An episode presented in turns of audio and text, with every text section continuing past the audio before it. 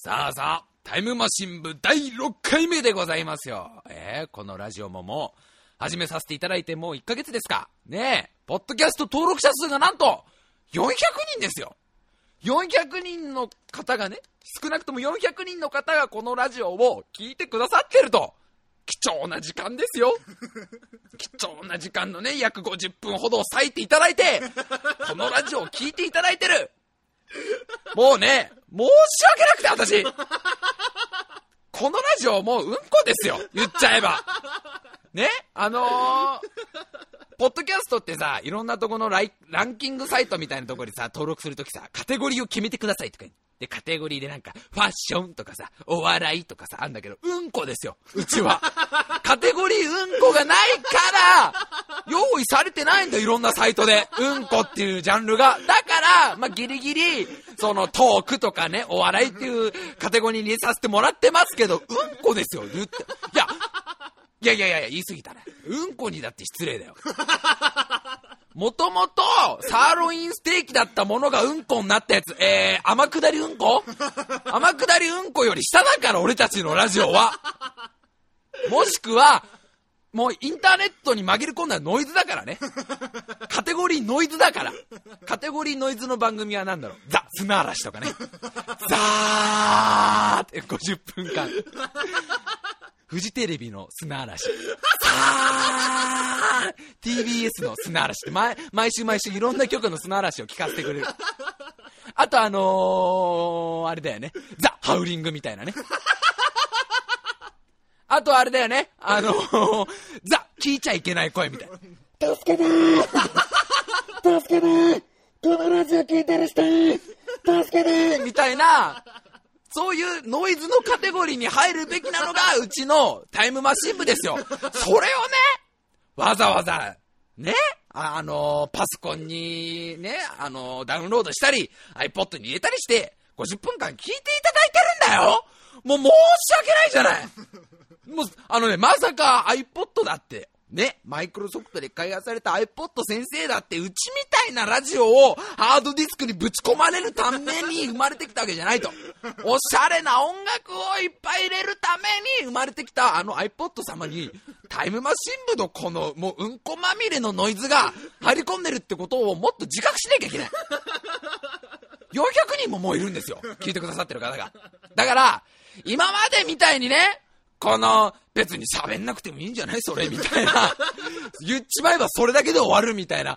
先週の放送だって言わせてもらえばね、自転車が撤去されたから自転車買いに行ったようで済むの何間のよくわかんねえ。なんかあの、個人経営の自転車屋さん入ったくだりとかもういらないの、ああいうの。だから、今週からは、もう少しでもね、この、聞いてくださってる方々にためになる。400人の方々、いや、もっともっといるでしょう。その登録しなくても聞いてくださってる方もいっぱいいると思いますよ。いや、いてほしいですよ。そういう方々が、この50分間の放送を聞いて少しでも何か得をするような放送ね、暮らしの中で何か一つアドバイスになるような、そういった放送がやりたい私は、例えばほら、えー、暮らしの中に役立つ情報、えー隣駅までうんこを我慢する方法とかさ、すごく役立つでしょ？あと一駅、うんこをすごく楽に我慢する方法、歌を歌う。電車内で。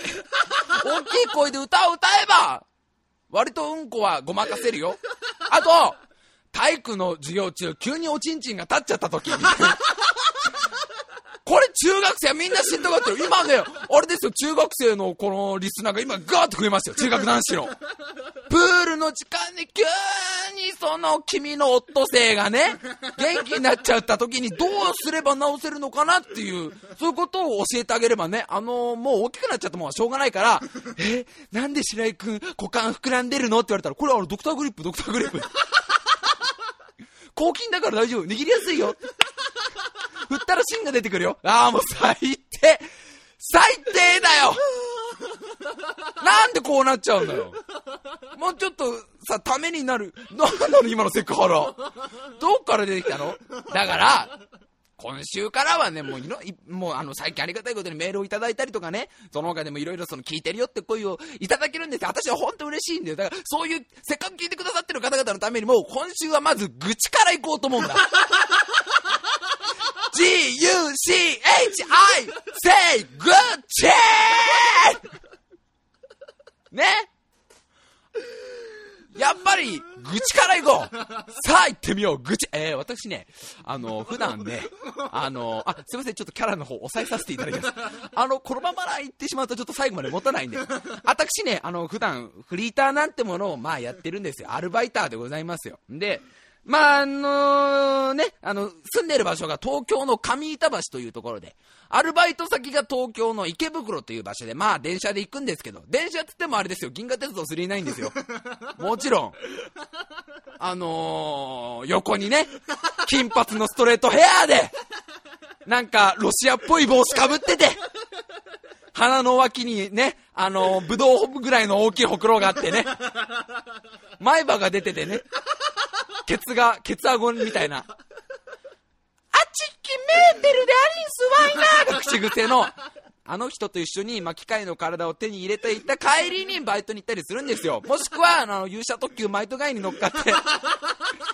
あ、ダメだ。マイトガインは良くない。マイトガインはみんなわかんない。マイトガインはあの、僕が小学校3年生の時に見ていたロボットアニメだね。1993年から94年に放送されていたね、あの、銀の翼に望みを乗せて、友性平和の青信号、勇者特急マイトガイン帝国通りただいま参上っていう工場があったんだけど、これは多分400人中1人もうなずいてくれてない。今から15年前のロボットアニメのネタを出すのはどうなのかな？それは。やめてくれる？そういうの。普通に電車を乗るんです。すいません。また、それました。はい。あのー、まあ、あの、上板橋から池袋まで、東武東上線。ね、漢字で書いて、戦う部。戦うに舞うと書いて、戸惑うに情と書いて、線はローマ字。東武東上線っていう、まあ、電車に乗りましてね、池袋まで行くんですよ。働きに。でさ、今日もその、朝、まあ8時ぐらいの電車に乗ったんですよ、いつも通り。したらね、なんかわかんないけどね、今日やたらと混んでんだよ。僕、この、いつもはね、そんな言うてもね、あのー、各駅停車しか、あの、と、あの、各駅停車しか止まんない駅でございますから、僕が乗る電車も各駅ですから、言うほどこの朝のラッシュみたいのはないんですけど、今日に限ってやったらとこうさ、人がいるんだよ。なんだかわかんないけど。で、僕が乗ったところが、どうやらちょっとね、なんかね、あんまり良い、いいとこじゃなくて、その、降りたらちょうど池袋駅の改札があるような場所に乗っちゃったのよ。いつもと、いつもと違うところ乗っちゃって。だから、余計にこのさ、車内が混雑してるわけよ。わかる？こう扉の前にみんな固まって、池袋駅すぐ降りれるようにって固まってるわけね。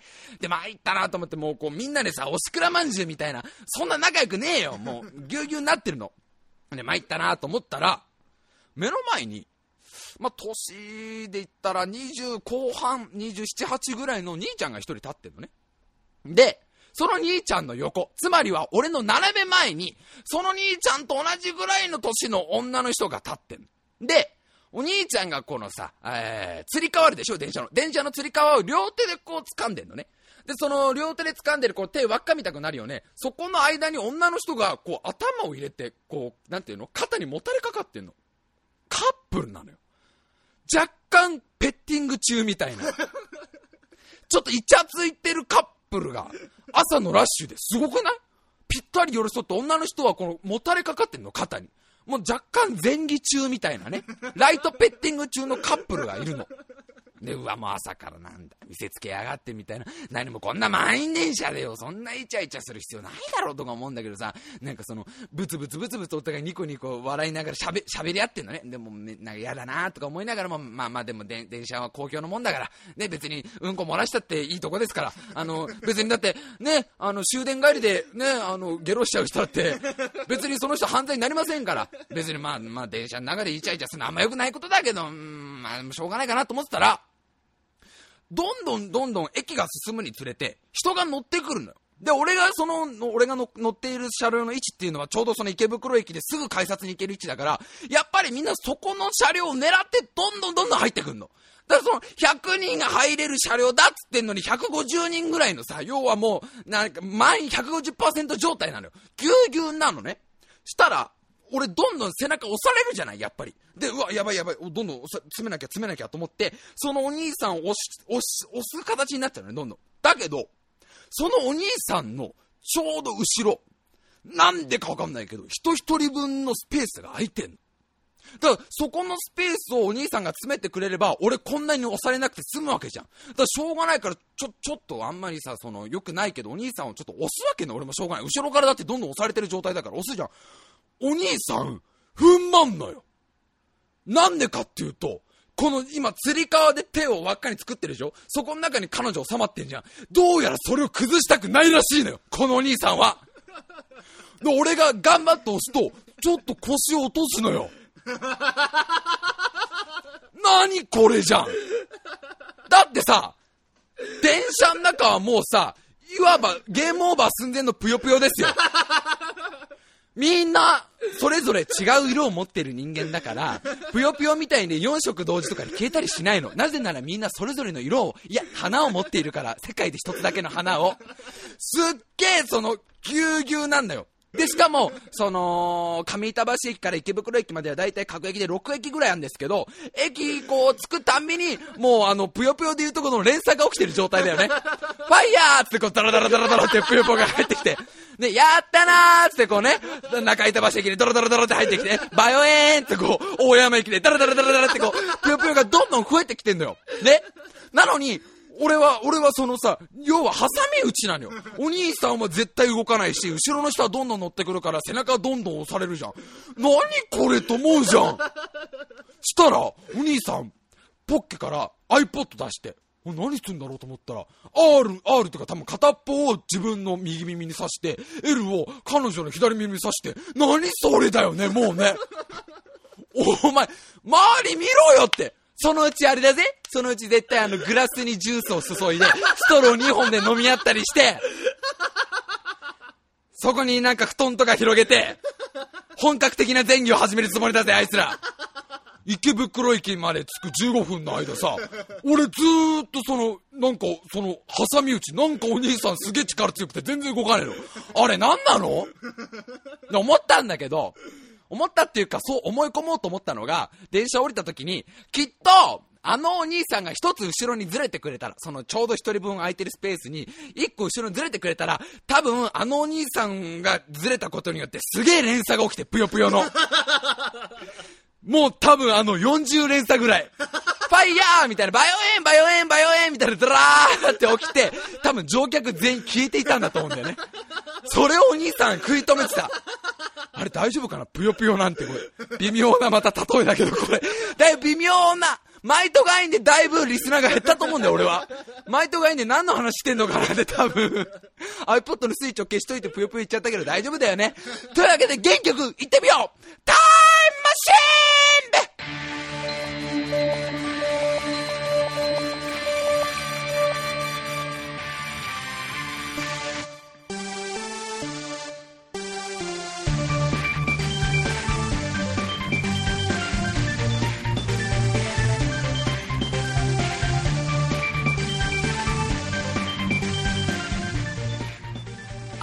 まして、お相手を務めさせていただきます、白井亮でございます。いやー、今日はね、ちょっとさ、あの、放送前にいつもさ、アップをするためにさ、あの、うちらが使っている、この、なんていうんですかね、音楽室みたいなところなんですけど、公民館の音楽室みたいなところにカラオケがついてるんですけど、そこでちょっと歌をね、えー、20曲ぐらいでしょうか。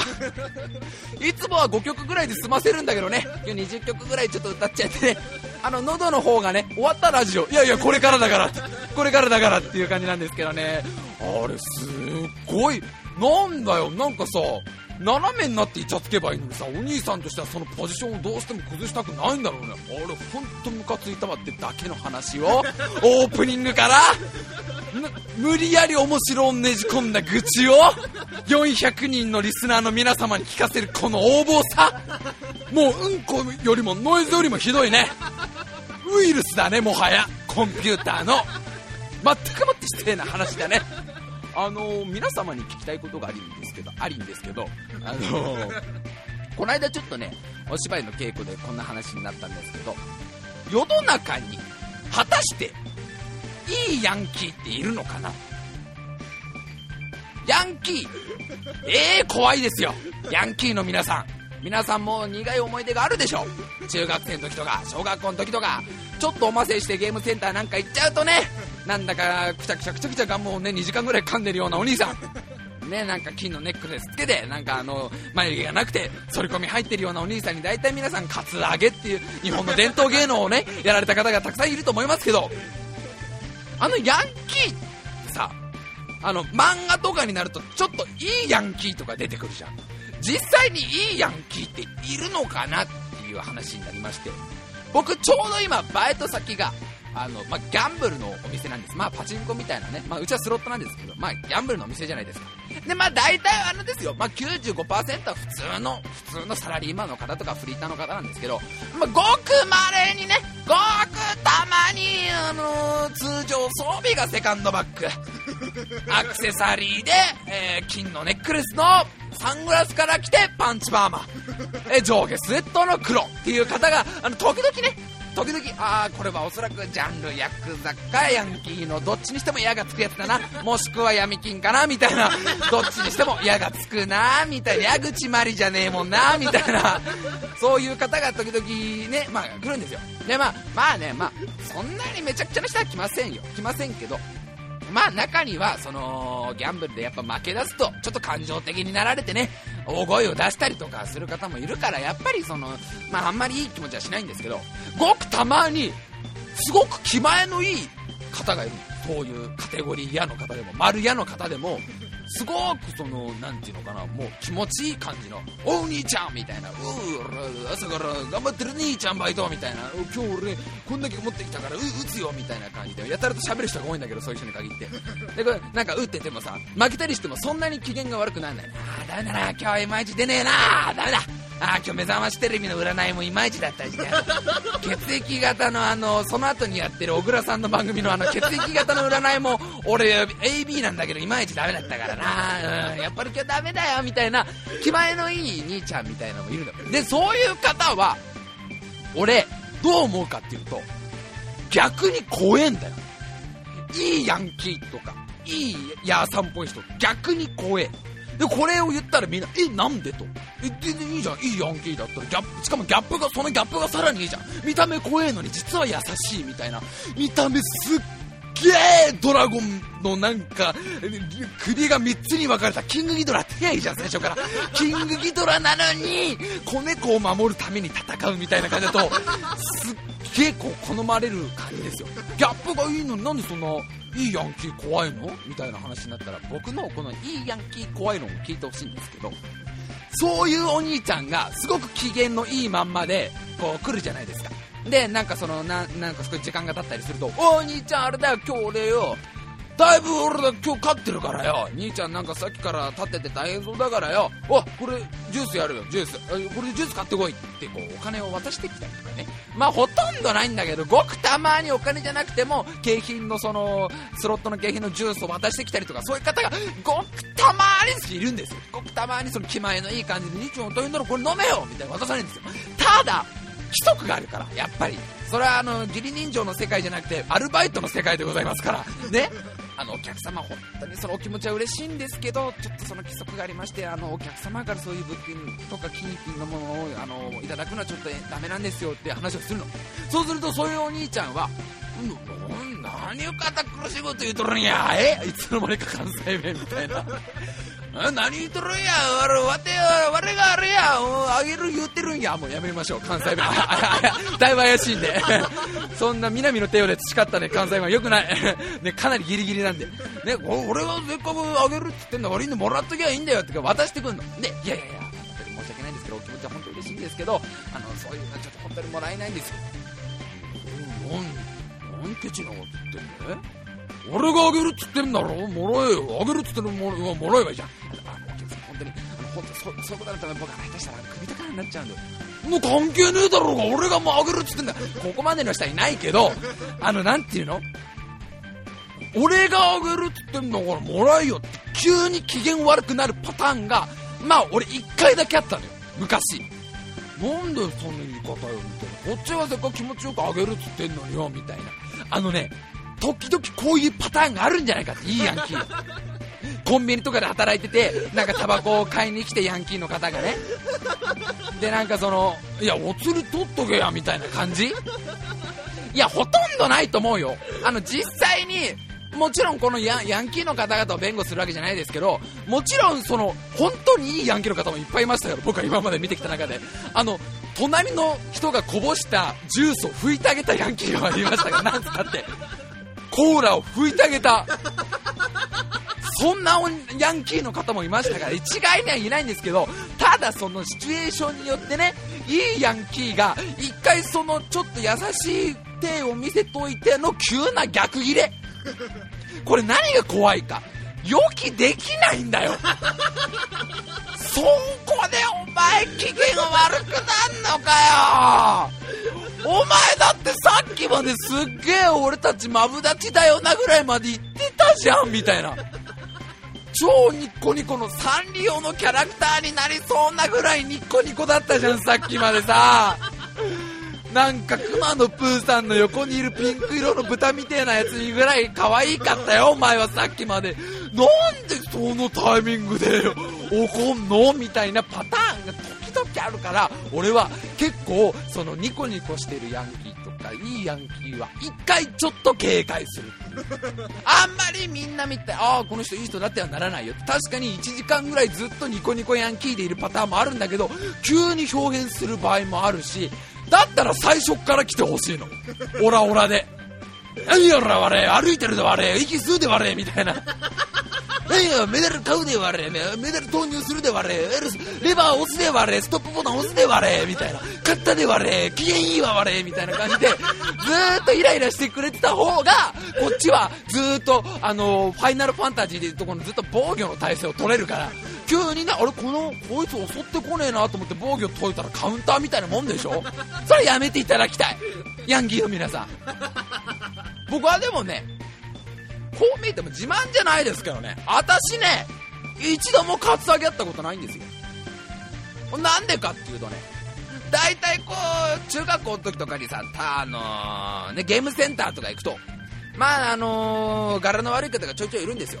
僕は大体 50m 前方にヤンキーの方がいたら速攻に逃げますんで。僕はちょっとあの最先端のセンサーを積んでるんでソナーも積んでるんであのヤンキーの方は、え若干体温が高いんでそれを感知するピット器官がヘビでいうとこのサーモグラフィティが僕はついてるんで。はいはいはい。半径大体ね 200m ぐらいのヤンキーは大体ねあの探知できますんで。僕あのねいやビビリなんじゃないんです。ビビリって言わないでくださいよ。ビビリじゃないんです。僕はあの危機回避能力が長けてるんです。え僕だけでしたね。友達の中で。一回も一回もかさげは起きたことがないっていう。これのねこの持ち主でございますからね。いやもちろんそのいいいいヤンキーの方もいっぱいいるんだろうけど。でもその話になったのが漫画の中にいるようないいヤンキーは本当にいるのかと。果たして。漫画の中に出てくるようなさ、えーまあ、俺あんま読んだことないんだけどヤンキー漫画、えー、クローズとか有名どころだとクローズとかあとなクローズぐらいか。いやいや他にもいっぱいあるでしょ。ヤンキー漫画ねあの湘南湘南なんとかなんとか。じゃあ言うなよわかんねえんなら。な？わかんないことは言わなくていいのがラジオなの。ね？なんでわかんないことを無理やり記憶にないものを大の変影から大の寝室からね絞り出そうとしてもないもんはないから。そのシナプス形成されてねえから。我慢しようぜ。あの湘南なんとかなんとかと。ないろいろあるでしょ。そのヤンキーの方々が活躍する。あの漫画っていうのがあるでしょ。で大体さ、まあ、ちょいちょいそういうのを読むと、まあ、主人公はねこのヤンキーで、えー、義理人情に熱くてねあのー、弱い者をいじめはしない。カツアゲなんてダセいことしてんじゃねえよって友達をこう殴ったりとかねこの、あのー、ガリ弁の友達がいたりとか。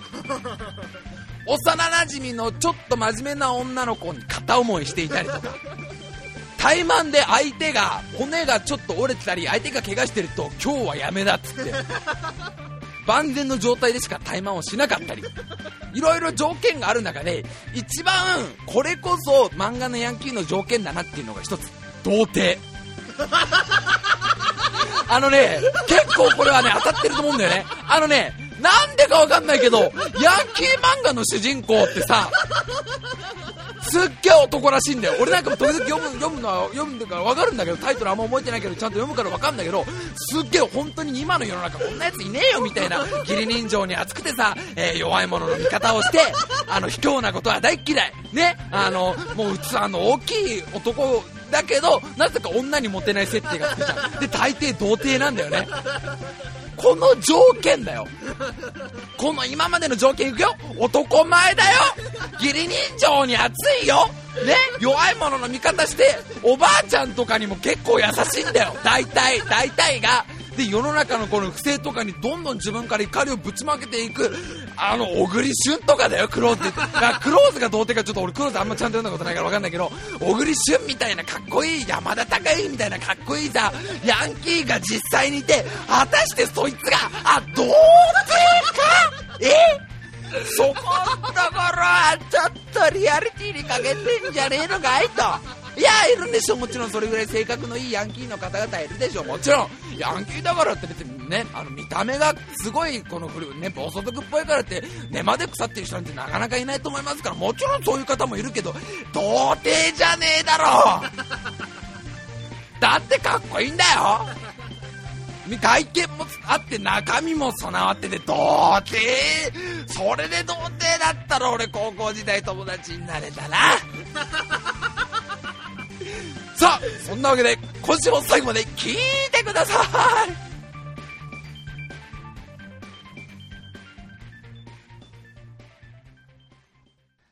さあ今音楽をね消してる間にちょっと AD の笠原くんがメモに書いてね湘南純愛組。そう。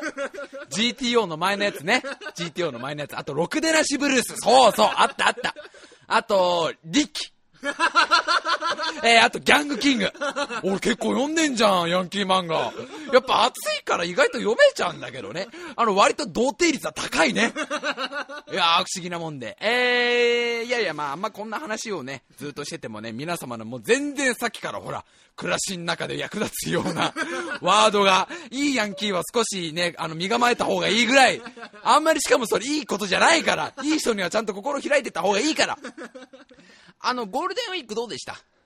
だいぶ前の話になりますけど、ちょうどこの先週のラジオが、えーゴールデンウィーク中だったのかな？ゴールデンウィークなんてあのーまあ、あのー今年のゴールデンウィークはすごかったらしいね。最長で16日間ぐらいなんかあの休みの組み合わせによっては取れた人がいたなんて。まあ私たちはね、あの、フリーターでございますから、フリーターにゴールデンウィークなんてものはもう全然、もう土曜日、日曜日も関係ないし、祝日も関係ない。もうゴールデンウィークなんてもちろん関係ない。いや、あの、あれですよ、その気になりゃいつでも取れるんです。俺、あれだわ、11月の2週目からゴールデンウィーク取ろうと思うわ。と か別に、えー、おののの経済状況に合わせれば、ゴールデンウィークなんてものはいつでも取れるんです。その代わり失うものも大きいですが。だからまあ、あの、5月に、5月のゴールデンウィークは、まあそんなにね、我々フリーターなんてのは関係ないんです。皆さんあれですか？ね、金色週間って言うんですから、やっぱりこう、デルナに金粉まぶして、3日三晩ブレイクダンスを踊る、あの、恒例の行事はやったんですか？ゴールデンウィークダンスは。そして、こう、家族の健康を祈ろうっていう。まあ、ゴールデンウィークのね、まあ、毎年のイベントですけど、まあ、私はそれやらやらなかったんですけど、まあ、なぜならゴールデンウィークずっとバイトだったんですよ。まあまあまあ、しょうがない。あの、思ったんだけど、こうやってさ、まあ、ゴールデンウィークもそうだけど、年末年始、えー、クリスマス、うん、お盆休み。まあ、あの、大体この、社会人の皆様がお休みになる日っていうのは、大体バイトは働くじゃないですか。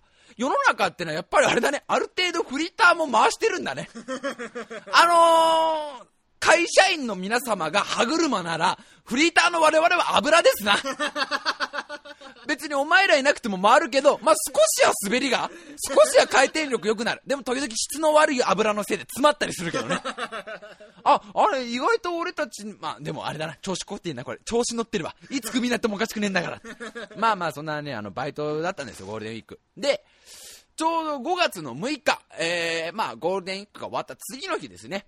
まあ、休みをいただけまして、あのーちょっとまあね、せっかくの休みだし、せっかくの1日だけのゴールデンウィークですから、まあ、どっか行こうかなと。まあね、家にいたってどうせ3時まで寝てね、昼の、昼の3時まで寝てね、2度寝して5時でしょ？で、3度寝して7時の、4度寝の時は8時って、さすがにそんな寝れねえみたいな、寝るだけの気になっちゃうから、ちょっと計画を立てて、朝からどっか行こうじゃないかと、せっかくなんだからと。で、まあ、ちょうど今、あの、お芝居の稽古をやってますから、その、共演者の子二人ちょっとね、あの、誘って、あの、普段、普段じゃない、前から僕が行こうと思ってたところに、せっかくだから行こうと。で、それが、東京はお台場にある日本科学未来館。ねえ、これいかにもタイムマシン部、日本科学未来館みたいなもう、やっとここで番組名につながるような地名が出てきたね。日本科学未来館ってとこがあるから、そこに行こうじゃないかと。で、あの、朝のね、結構早かったな、朝の8時半か9時ぐらいに、8時半かな ?8 時半に池袋に集合してさ、これ電車に乗ったらさ、あの、ゴールデンウィーク明けだからかわかんないけどさ、人身事故が3箇所ぐらいで落ちてるっていうさ、起きてるっていう、もう不謹慎極まりないんだけど、なんかいろいろ考えさせられちゃうっていうか、あの、ほら、ブルーマンデー症候群とかあるんでしょ？それの拡大版みたいな感じでさ、なんか3つぐらい電車が止まっててさ、なかなかその目的地に着かなくてさ、で、結局なんだかんだで遅れちゃって、本当は10時ぴったしにその日本科学未来館に着くはずだったんだけど、ちょっと過ぎちゃったりして。でもまあでもも、ゴールデンウィークももう終わってますから、世間一般は。私は今日ゴールデンウィークだけど、皆さんは今日からもう働くね、あの、時ですから。あのー、まあ、少ないのよ。日本科学未来館ももっといっぱい人並んだりしてんのかなと思ったら、まあ全然ガラガラで、あの、あ、よかったなと逆に。で、なんで僕がこの日本科学未来館を、まあ、あえて今行こうと思ったのは、ちょうど今この、まあ、日本科学未来館っていうのはちなみに科学館ですよ。科学博物館みたいな、要はあの、ちょっとサイエンスチックななんかいろんなお、あの、おもちゃじゃないけど展示物があって、すげえ科学 やっべ、超やっべえ科学ってすっげえ、さ、帰るかみたいな 場所ですよ。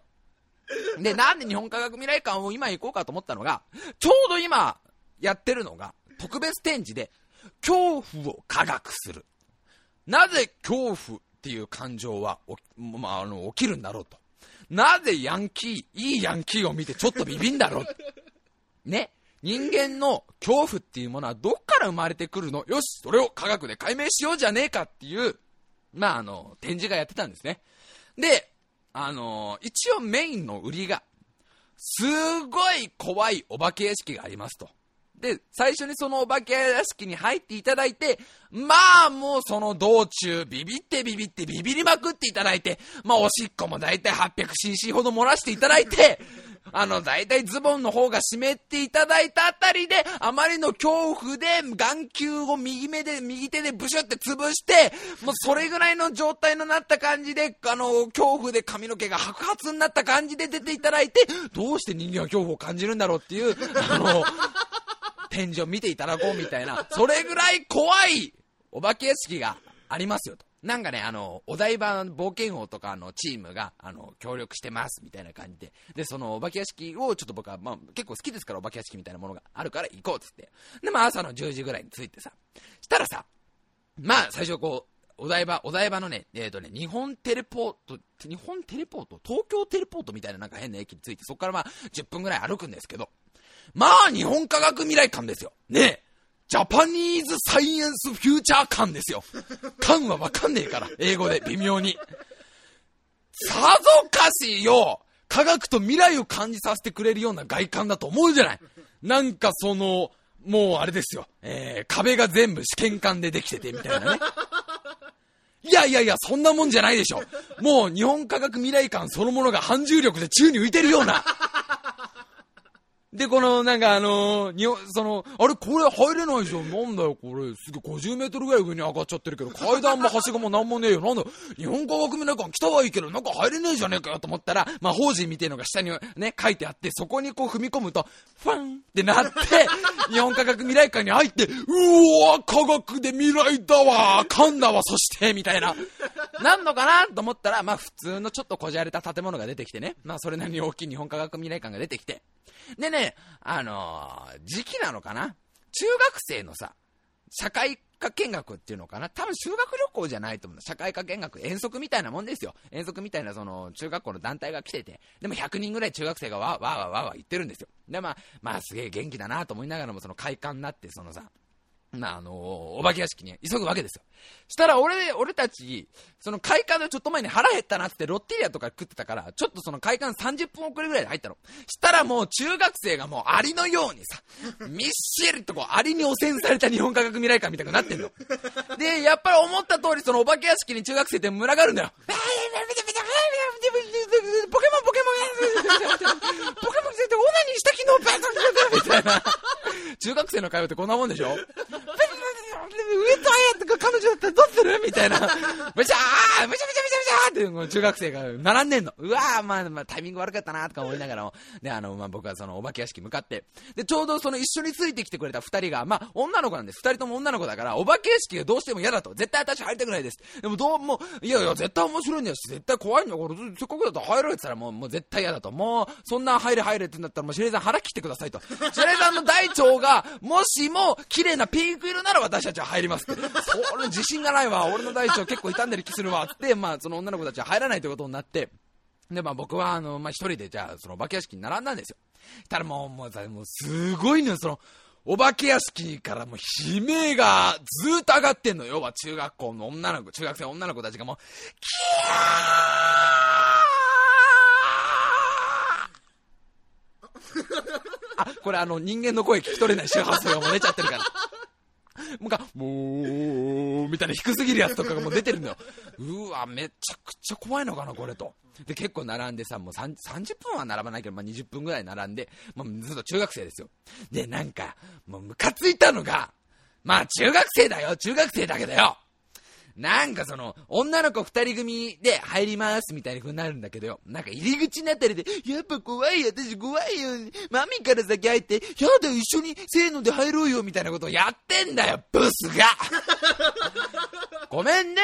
中学生でこういうこと、中学生に対してこういうこと言うのかどうどうかと思うけど、いやもう俺に、俺は別に、そういうやりとりがなかったら普通の中学生として紹介するつもりだったよ。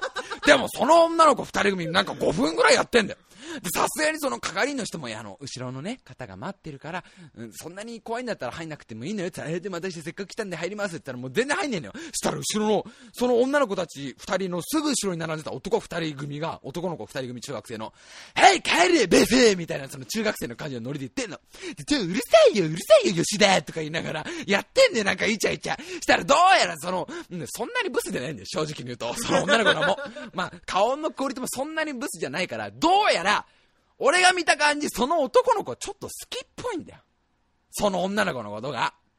で、なんか、一緒に入ってやろうかみたいなことをね、男の子二人組が言うの。え、俺たちだったら絶対ビビんねえよな、みたいな。で、女の子のがちょっと混ぜてるから、それを少し察知して、ちょ、吉田は黙ってる。吉田って仮名だけどね。吉田黙ってるよ、みたいなこと言ってんの。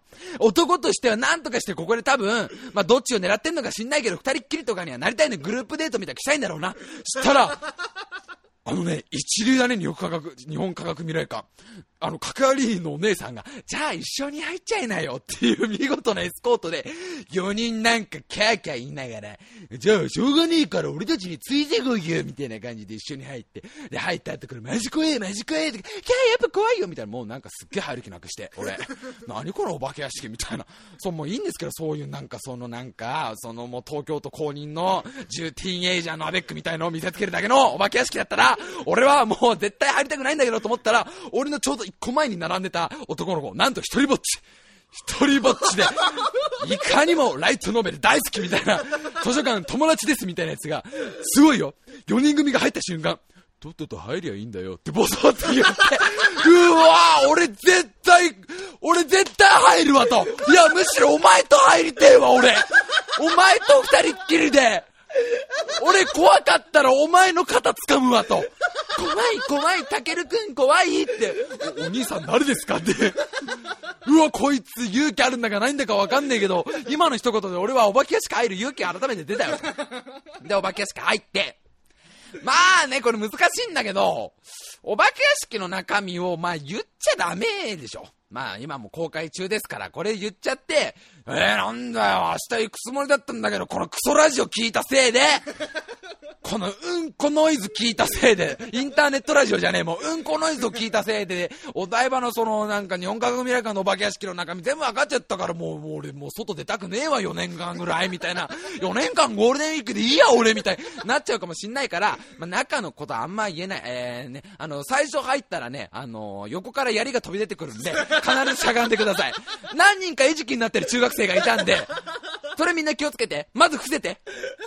まず伏せてください。で、伏せてもすぐね、あの、そこ抜けたらすぐ立ち上がんないと、立ち上がんないと前から敵落ちてきますんで。また中学生とおばあちゃんが何人か犠牲になったんで。そこは気をつけていただいて。まあ、なんかね、まあ人それぞれでしょ。まあ、まあ、ここまでは言わせてよっていうところで、そんなにお化けお化けはしてない。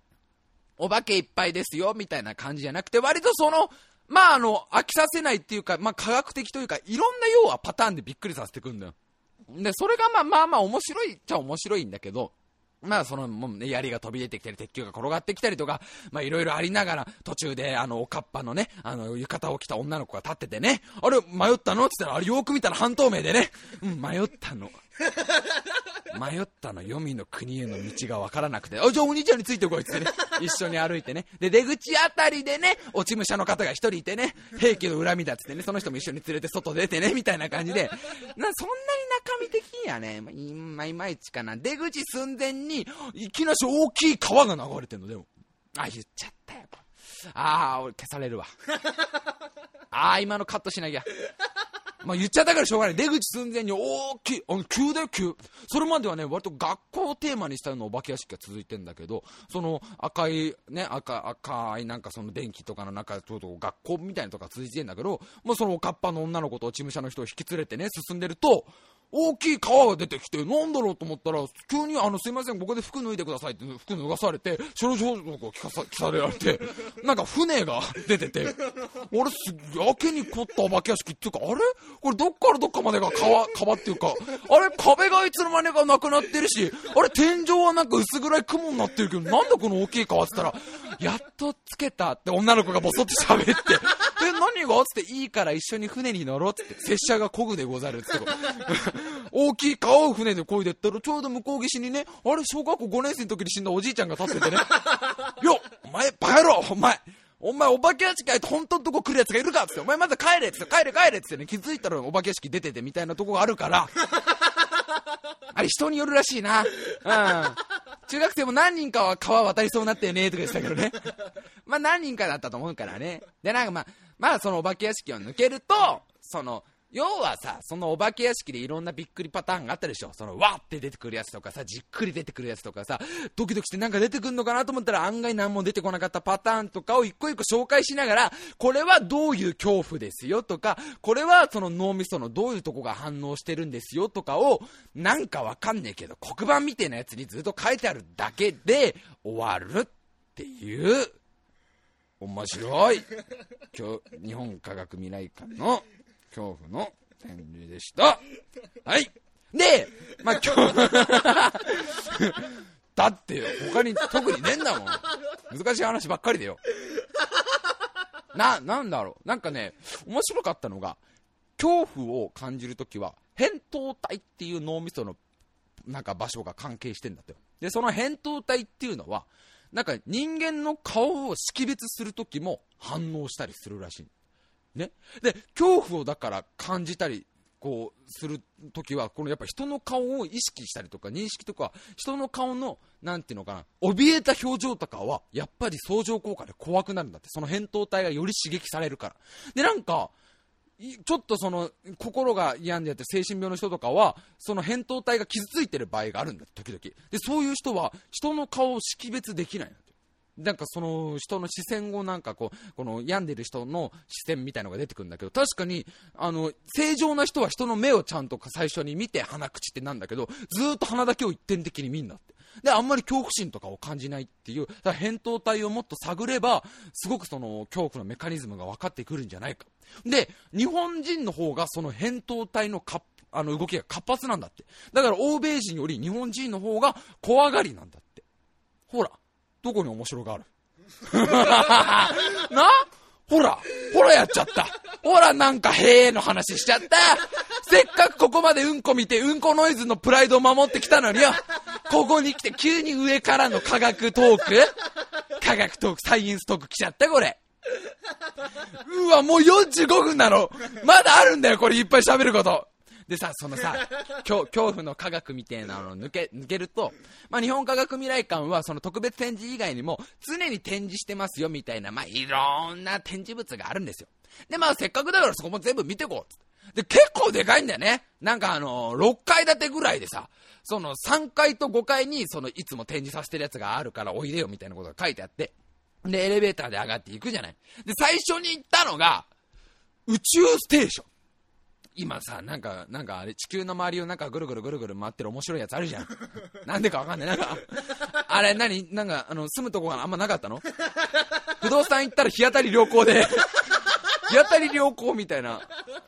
駅から25分っていう、すげえ嘘をつかれて。なんかね、住んでる方がいっぱいいらっしゃるじゃない。ね、ルームシェアかの方のみみたいな。国際宇宙ステーションがぐるぐる回ってんでしょ？あれの、なんか一区画っていうか、ワンモジュールを、あの、実物大でこう、レプリカ作ってあるから、その中入れますよ、みたいなのがあって、そこの中入って、なんか、まあまあまあ、そんなに面白くないんだよね。言っても。なぜならだよ。宇宙ステーション、もちろんなんか普段あんま見るもんな、見ることはないからさ、作りがやっぱりさ、その、面白かったりするんだよ。要は、360度に手すりがあったりとかさ、なんかその部屋の出口も360度にくっついてたりとかさ、その体を固定して寝るベッドとかさ、いろいろあるんだけど、無重力だからじゃん。それって面白いの。重力ある状態じゃん。別に何も面白くねえの、見てて。で、なんかおじいさんみたいなボランティアの人がいて、その人が一生懸命解説してくれんの。その、なんかこっから、ここでこういう宇宙飛行士は寝るんですよとか、トイレの時はこういう風にするんですよとか、こういう風にあのお風呂とか入るんですよとかも喋ってくれんだけど、もうぶっちゃけ全部知ってるようなことだから、もうはいはいって聞きながら、なんか面白かったのが、一個面白かったのが、宇宙飛行士の方々が、あんまりこう、さ、暇な時間ってのはないんだって。結構その実験とか、こうやらなきゃいけないこととかに追われてたりして、あこの休憩時間みたいなのはそんなにないんだけど、休憩時間に一番何をすると思う？うの。はい。嘘です。うのだったらいいなって思って、その時。おじいさんに聞かれて、何をすると思う？って言われて、うのだったら超面白いなって。うのだったらすっげえ素敵だな、その宇宙飛行士みたいな。はい、ドロー 4! うわここで来た、ドロー4かでも、でもスキップみたいな。すげえ、ドロー4、ドロー4、ドロー2、うわ、もう、もう無理、もう無理、これ以上無理わ。でも俺もドロー4持ってんだよ、みたいな。と、うのやったらいいのになと思ったら、あれなんだってね。やっぱ宇宙、宇宙ステーションから、こう、外の景色を何時間でも見てられんだってさ。絶対嘘だよ。だってよ、言うてもよ、30日間ぐらいいるんだよ。30日間ぐらい毎日毎日毎日毎日地球見たらさすがに飽きてくんだろ。だから、いや、嘘っていうのは言い過ぎかもしんないけど、地球綺麗だなと思って見たのは多分最初の1週間ぐらいだと思う。残りは俺だったら、うわ、あの雲今めちゃくちゃ女性器の形してた、みたいな。え、ちょっと待って今アフリカ大陸にある雲すっげえ弾痕みてえだけど、まさかこれくっついちゃう乱気流起きちゃうみたいな。どうしたんだい？りょう何をそんな騒いでるんだい？お、マイクちょっと来いよみたいな。っていう楽しみをしてると思う。あと寝る前に好きな子いんのみたいなね。好きな子いんのマイクはみたいな。うん、実はあの NASA のオペレーターやってた。ジェシー？おいジェシー狙ってんの？だよ。ダメだ、あれだってほら食堂のなんかコックのやつと付き合ってるもん。マジかよみたいなとかやってると思うんだよね。なんか宇宙ステーションがあって、まあ宇宙ステーションの、ま、周りもなんかそのなんかさ、その宇宙はこういう場所ですよとかまあそういうのが置いてあって、で、次行ったのが、次行ったのどこだったかな？あ、あれだ。なんかあの、今度はね、深海探査船。の、そのやっぱりレプリカが置いてあるの。深海6500つって置いてあるの。で、その、日本っていうのはすごいんだってね。日本っていうのは世界で一番その深海に進む技術が進んでんですよ。で、またボランティアのおじいちゃんみたいな。はい、よく来たね、若い方々。私は日本科学未来館で生まれて、日本科学未来館で育って、骨をうずめんのも日本科学未来館だよ。みたいなお、おじいちゃんが出てくるの、奥から。あ、じゃあもう何十年も、ああ、もうそそうだ、もう150年はいるかな、みたいな。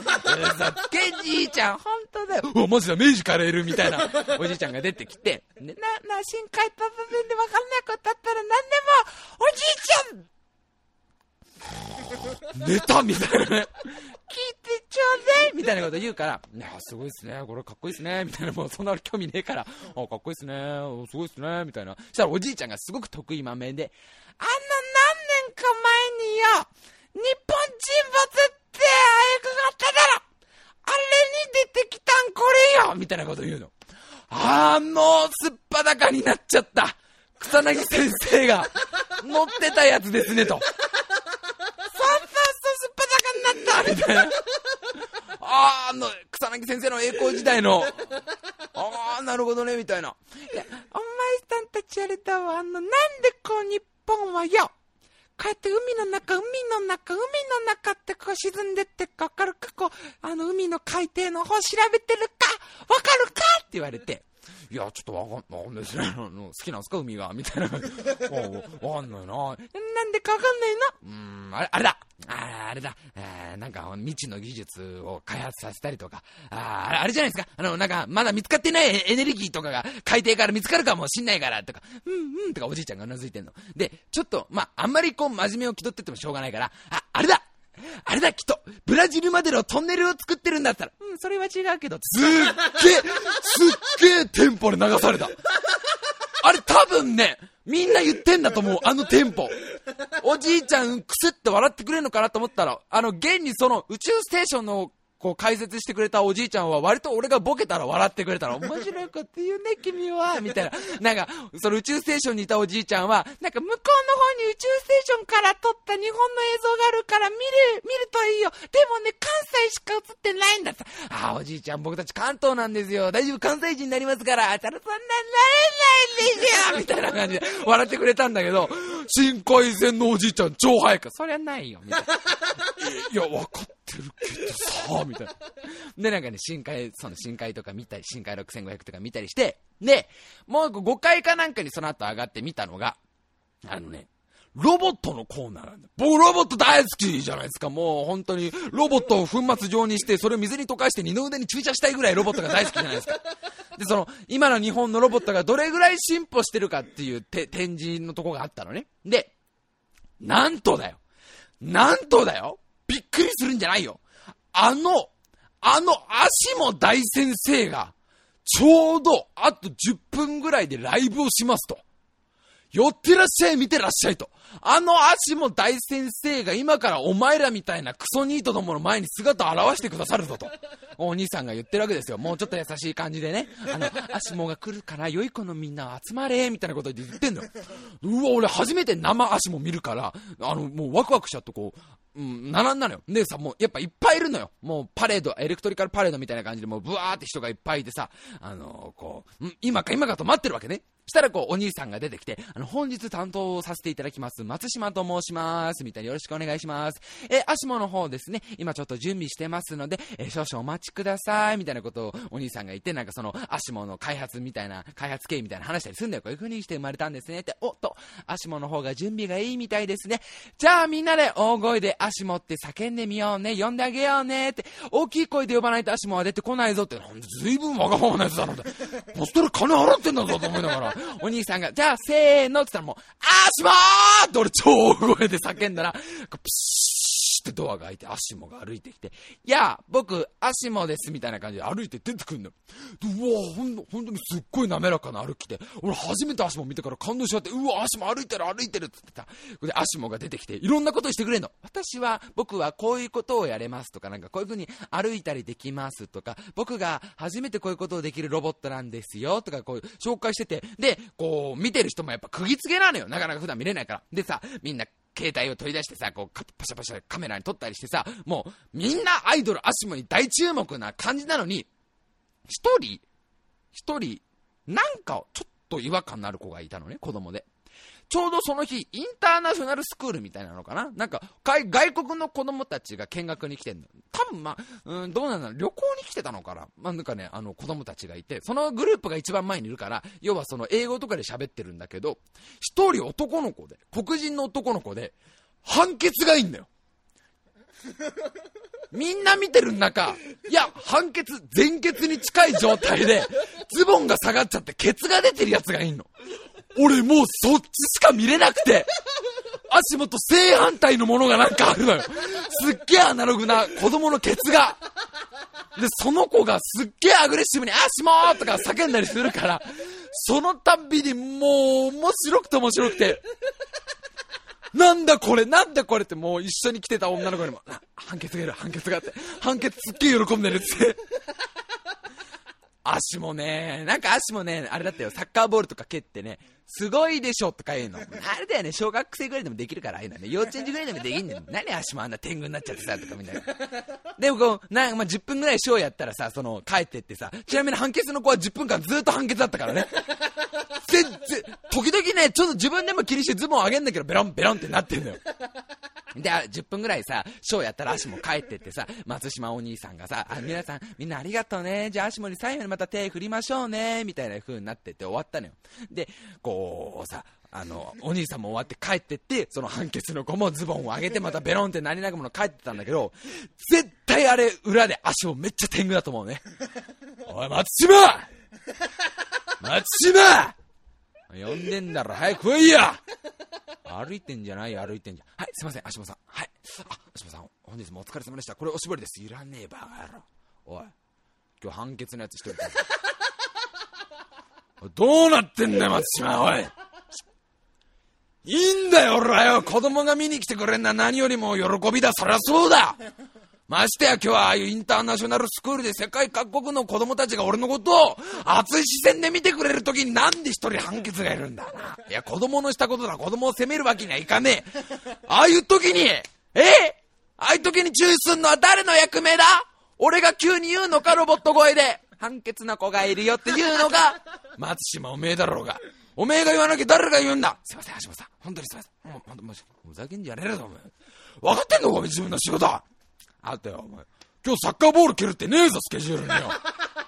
おかげで膝のアクチュエートもやられちゃったよ。どうすんだ、これ、おい。どうすんだよ。そうだ、本当にすいません。吐くな、バカ野郎って。飲みに行くぞはいみたいなこと多分やってると思う。うわ、もうこっち、あー、この後ね、いっぱいあったのでも、来週だってさ、AD が。あの、日本科学未来館ね、あと50%ぐらい喋ることがあるんだけど、判決足もで終わっちゃったそっか、じゃあまた来週で続きは。あの、メールが来てるから先にメールをね、紹介させていただきたいと思います。ラジオネーム、ミスターロングヘッドさん。白石さん、笠原さん、こんにちは。初めてお便りを出します。ありがとうございます。えー、知人に頭のおかしいパーソナリティがいるから聞いてみて と勧められて聞き始めました。えー、そうしたら本当に素敵なおバカさんが喋りまくってるではありませんか。しかも一人は笑いっぱなし。こんな国宝級のおバカ番組がこの世にあることを今まで知らなかったなんて。僕が一番おバカでした。これからも存在そのものが懲役者な番組を末永く続けてください。今後も楽しみたいと思います。推進。今日女子高生が制服のまま妊娠、妊娠検査薬をドラッグストアで購入し、そのままトイレへ向かっていくのを目撃しました。なんとも恐ろしい世の中になったものです。あ、別に追伸するほどのもんではありませんでした。それでは失礼します。ありがとうございます。全くだね。全くもってけしからんね。あのね、タイムマシン部はね、こういうのは厳しく言うよ。未成年の性の乱についてはね、お前、高校時代童貞でいろ、バカ野郎この野郎おじさん10代童貞だ、バカ野郎あれですよ、中学校の時にわらべの会ってのを結成したんです。童貞だけ集めて。親友の高橋くんが会長で、僕が副会長で、わらべの会、健全な童貞を育むっていう。え、わらべの会の主な、主な活動内容、AV のレンタル、お互いの。お互いで貸し借りの AV の貸し借りと、え、エロ、エロ知識の交換みたいなね。童あの、わらべの会は高校になって童貞会に掲げされまして、でも高校生になるといたんだよ。童貞会から一人また一人と卒業生がさ。で、高橋くんもね、卒業しちゃってね。あの、僕はね、19の嵐って呼んでるんですよ。19歳ってのはみんな童貞してるよね。あのー、一番、今まで全然彼女できなかったやつとかもさ、19とかでさ、あのー、できたりするんだよね。僕はもう全然でしたけど、19の嵐にも、ま、巻き込まれず、22ですけどなんてことをカミングアウトしてるんだ、これ。高橋君のとこ、ピー入れとかないと、これ。また、また言っちゃったよ、名前。これダメですよ、人の、そういう、そういう性の歴史をばらまいちゃう。でね、ちなみにね、あの、もう、もういいでしょもうちょっとで終わるから。もうちょっとで終わるから、この童貞会の話も。もう、もう絶対いねえわ、ここまで聞いてくれてる人、今週。もう、オナニーじゃん、このラジオ、そうなったら。俺は伝えたいって気持ちはいっぱいあるんだけど。だってもうやばいもん、時間もこ貸し切、借りてる時間もないもんね。で、あのね、高校の時の友達でアメリカに行ったやつがいた。で、そいつも童貞会の一員だったんだけど、アメリカに行ったから俺は、俺ちなみにその、会長だった子が辞めた後、僕が会長になって童童貞会会長で頑張ってたんですけど、その子がアメリカに行ったことによって、童貞会アメリカ支部ができたって俺はすごい喜んでたの。そしたら専門学校2年生の時に、一回メールが来て、ごめん、俺童貞捨てたって。アメリカ支部が アメリカ支部が潰れたで、日本、日本本部も俺しか残ってねえみたいな。いつまで童貞会とかやってんのみたいなそんな、そんなね、そんな日々を過ごした私ですよ。笠原くんは10代で捨ててるんですよ。ふざけるんじゃないよえー、ありがとうございました、ミスターロングヘッドさん。えー、メールアドレス言っときましょう。えー、コーナーの方も募集、コーナーの方も募集してます。夢はいつまでも覚めないコーナー、えー、皆様の夢追いワードとかね、えー、夢追い人の目を覚ますような目覚ましワードなどを募集しております。えー、その他番組まで、番組に対するね、クレームとか、もうご説教とかいろいろ、えー、感想とかお待ちしております。えー、メールアドレス、タイムハイフンブアットホットメールドット CO.jp タイムハイフンブアットホットメールドット CO.jp スペルは time ハイフン bu アットホットメールドット CO.jp です。さあ、もう時間がないってさ、もうここレンタルしてる時間がそんなないんだって。ごめんね、もう1時間超えてんだって。えーね、こんなうんこノイズをね、これからもね、毎週続けていきたいと思いますから、えー、来週、日本科学未来館の残りの後半部分も喋りますんで。えー、では皆様、来週までどうか、えーえー、健康な毎日を。